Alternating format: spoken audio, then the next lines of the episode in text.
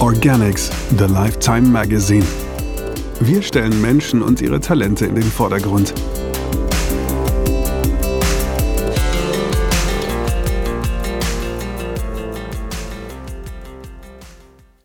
Die Magie der Befreiung. Sie ist die Stradivari der klassischen Segelyachten. Er ist ein Tsunami-Überlebender. Gemeinsam kreuzen sie durch die Wellen der Karibik. Und dann erzählt sie ihm Geheimnisse aus einer Zeit, in der man Schiffe noch baute, um ihnen ihren Lauf zu lassen. Von Alexander Machek. Es gibt Fragen, die beantworten sich von selbst. Etwa die nach der Wahl von Gerald Reiners Segelstammrevier an diesem Sonntag im Februar. Ein strahlend blauer Himmel spannt sich über tief türkisfarbenes Wasser, das zum offenen Meer hin in ein sattes Blau ausläuft. Die Luft hat 30 Grad Celsius und wird moderat durchweht vom Passat, der mit 26 Stundenkilometern aus Ost-Südost über die Segel der Mary Rose streicht und den 29 Tonnen schweren Zweimaster mühelos durch die Wellen von der Südspitze Antiguas in die Karibik zieht. Die Karibik ist ein Paradies für Segler und Antigua ist ihre Perle. Gerald Reiner steht rechts hinter dem Steuerrad und meditiert, so wie das Seeleute seit Jahrhunderten tun. Sein Blick wandert im Kreis, von den Segeln über das Meer, den Windanzeiger, den Geschwindigkeitsmesser, den Kompass, die Tiefenanzeige und wieder zurück und weiter im Kreis. Seit Stunden geht das so, im stetigen Rhythmus der atlantischen Welle, die das Schiff und den Segler langsam hebt und senkt und hebt und senkt, bis der Mann und das Boot eins sind mit der Natur. Ab und zu korrigiert der Österreicher den Kurs, mit zwei Fingern nur, ohne Druck auf das Steuerrad. Es wirkt eher wie ein Angebot oder eine höfliche Frage an das Boot, denn die Mary Rose ist ein Schoner aus dem Jahr 1926, einer Zeit, in der man Segelyachten nicht baute, um ihnen einen menschlichen Willen aufzuzwingen, sondern um sie freizulassen. Mary Rose hat Charakter, unterbricht Gerald Reiner sein Schweigen am Ruder. Sie ist geradlinig, zielstrebig und lässt sich nicht manipulieren. Sein Blick geht nach vorn. Neben dem Bug bricht eine Welle mit karibischer Nonchalance. Dafür verzeiht Mary Rose die meisten Fehler und korrigiert sie großzügig. Gerald Reiner brauchte Jahre, um dieses Schiff zu Siegen bei Regatten zu führen. 15 Jahre segelt er nun schon mit der Mary Rose. Oder sie mit mir, wer weiß. 15 Jahre des Erforschens, des Scheiterns und des oft überraschenden Gelingens in Momenten, in denen plötzlich etwas passiert, was bis dahin noch nie geschehen ist. Diese Augenblicke sind magisch.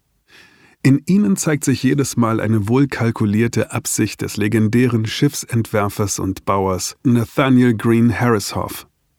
Eine von vielen Eigenheiten, die vor Generationen in Vergessenheit gerieten und nun von Gerald Reiner wiederentdeckt werden. So wie die, dass die Mary Rose am schnellsten ist, wenn Gerald Reiner das Steuerruder nicht exakt auf Kurs ausrichtet, sondern ganz leicht anwinkelt. Du musst das Steuerrad sozusagen auf 5 nach 12 Uhr drehen, sagt er. Da entsteht ein Wirbel hinten am Schiff und Mary Rose galoppiert davon wie ein Araberhengst.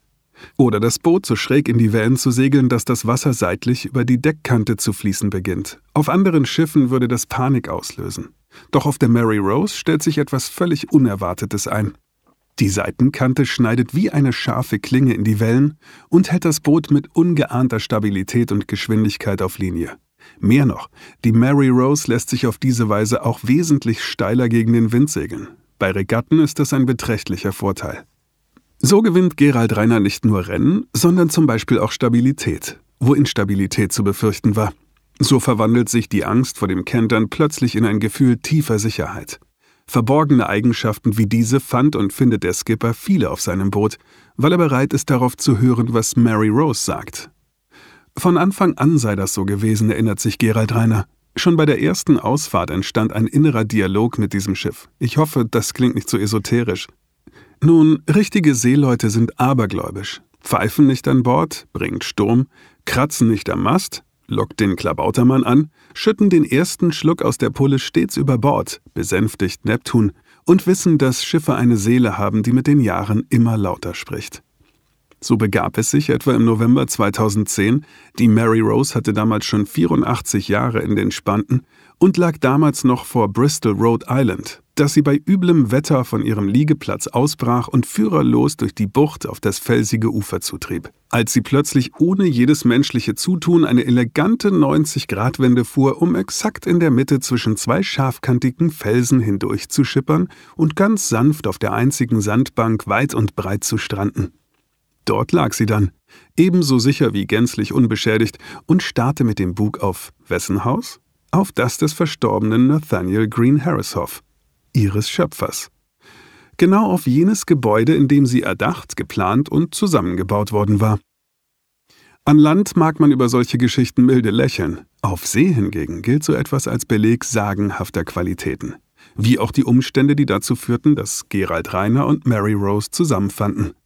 Gerald Reiner wuchs am Traunsee im oberösterreichischen Salzkammergut auf und hatte schon in seiner Kindheit zum Segeln gefunden, zunächst heimlich gegen das Verbot der Eltern, die sich sorgten, dass dem Buben etwas zustoßen könnte. Offiziell war ich bei einem Freund lernen, erzählte er. In Wahrheit war ich jede freie Minute auf dem Wasser. Lächelnd fügte er hinzu, Sie können sich vorstellen, wie meine schulischen Leistungen ausgesehen haben. Aber am Ende ist doch etwas geworden aus ihm. Rainer studierte Jus, absolvierte eine diplomatische Ausbildung, erdachte ein Konzept zum Thema Ökologie und Ökonomie, das dem damaligen Bundeskanzler Bruno Kreisky so imponierte, dass er ihn beauftragte, den ersten Ökofonds der Republik unter der Patronanz des Umweltministeriums zu gründen und zu managen. Später wechselte Gerald Reiner in die Finanzwirtschaft. Er arbeitet bis heute als Berater überdurchschnittlich vermögender Menschen. Ein solcher, wenn auch kein Kunde Gerald Reiners, war der Vorbesitzer der Mary Rose, ein New Yorker Anwalt. Er hatte sich gleich zwei klassische Segelyachten gekauft, um mit deren Restaurierung die finanzielle Leidensfähigkeit seiner Familie ein wenig überspannt. Da die Ehefrau des Anwalts eine leidenschaftliche Bridge-Spielerin auf eine entsprechende Anzahl von Spieltischen und die damit verbundenen Ausmaße des Salons bestand, trennte sich der Advokat von der kleineren der beiden Yachten. So kam es, dass der nur 26 Meter lange Zweimaster Mary Rose im Schaufenster eines Yachtbrokers in Maine aufkreuzte. Preis, wie üblich, auf Anfrage. Die wäre doch was für dich, meinte Dennis Connor. Connor ist als vierfacher Gewinner des America's Cup des nach einhelliger Meinung bedeutendsten Segelwettbewerbs nicht nur ein Schiffsexperte, sondern wusste auch um die Liebe seines Freundes Gerald Reiner für historische Yachten. Mary Rose, der letzte Schoner aus der Feder von Nathaniel Green Harrishoff. Kein Mensch hat so viele America's Cup Siegerjachten entworfen wie dieser Mann. Nathaniel Green Harrishoff ist eine Legende und die Mary Rose sein Vermächtnis. Die Mary Rose ist die Stradivari der klassischen Segeljachten, sagt Gerald Reiner. 24 unterschiedliche Holzsorten sind in ihr verbaut, wegen ihrer unterschiedlichen Eigenschaften an ganz bestimmten Stellen eingesetzt. Allein die beiden Masten, der hintere höhere misst 27 Meter, sind Beispiele hoher Schiffsbaukunst. Zu Beginn mit versetzten Holzlatten zu einem langen Quader verleimt, werden ihre Ecken der Länge nach so oft beschnitten, dass nach und nach aus den vier Kanten acht, dann 16, 32 und 64 Ecken werden, bis am Ende die Anzahl der Ecken so hoch ist, dass der Mast perfekt rund geschliffen werden kann. Ehrlich gesagt, erzählt Gerald Reiner, hatte ich meine Zweifel, dass ich mir das Schiff leisten kann. Aber, so erinnert sich der leidenschaftliche Segler an seine Kindheit, meine Mutter hat immer zu mir gesagt, wenn du dir etwas wirklich vorstellen kannst, dann kannst du es auch erreichen. Also ließ er dem Besitzer der Mary Rose über seinen Anwalt ein aus meiner Sicht in seiner Höhe vermutlich lächerliches Kaufangebot zukommen und verabschiedete sich zu einem Tauchurlaub auf die Malediven. Als die Verhandlungen in die heiße Phase kamen, musste der New Yorker Anwalt verblüfft zur Kenntnis nehmen, dass er es offenbar mit einem außerordentlich kaltblütigen Gegenüber zu tun hatte. Über Gerald Reiners Anwalt machte ihm eine Menge Gegenangebote, aber der Interessent reagierte auf absolut keins von ihnen. Weil die Zeit auch aus steuerlichen Gründen drängte, wechselte die Mary Rose ihren Besitzer schließlich zu den Konditionen, die Gerald Reiner ursprünglich vorgeschlagen hatte. Was der Verkäufer zu diesem Zeitpunkt nicht wusste, der Österreicher wusste nicht einmal etwas von der Existenz von Gegenangeboten, sein Anwalt hatte vergeblich versucht, ihn telefonisch zu erreichen. Gerald Reiner war nämlich in jenen Tsunami geraten, der in der Nacht zum 26. Dezember 2004 nicht nur über die Küste Thailands hereinbrach, sondern auch die Malediven überflutete. Rainer überlebte die Katastrophe als einer von ganz wenigen Menschen an den Stamm einer Palme geklammert, ohne Handy, ohne Dokumente, mit nichts außer den Kleidern, die er am Leib trug. So kamen Gerald Rainer und die Mary Rose zusammen. Der Kaufpreis? Darüber will der Segler lieber nicht reden. Auch die Bezeichnung Besitzer lehnt er ab. Die Mary Rose hatte schon viele Eigner und wird nach mir hoffentlich noch viele haben, sagte er. Sie ist ein Stück Seefahrtsgeschichte und ich habe die Ehre, sie eine Zeit lang zu begleiten und dafür zu sorgen, dass es ihr gut geht. Caretaker nennt man das. Und diese Pflicht hat es bei einer klassischen Holzjacht in sich. Rainer beschäftigt einen Kapitän und dessen Frau, die sein Boot permanent in Schuss halten und die Reparaturen koordinieren. Alle Arbeiten werden gemäß den originalen Konstruktionsvorgaben von 1926 erledigt. Allein in der jüngsten Restaurierung steckten nicht weniger als 10.000 Arbeitsstunden was man davon hat? Antworten über sich, das Meer, die Natur und die Welt. Denn es gibt Fragen, die beantworten sich nicht von selbst und schon gar nicht bei der ersten Begegnung.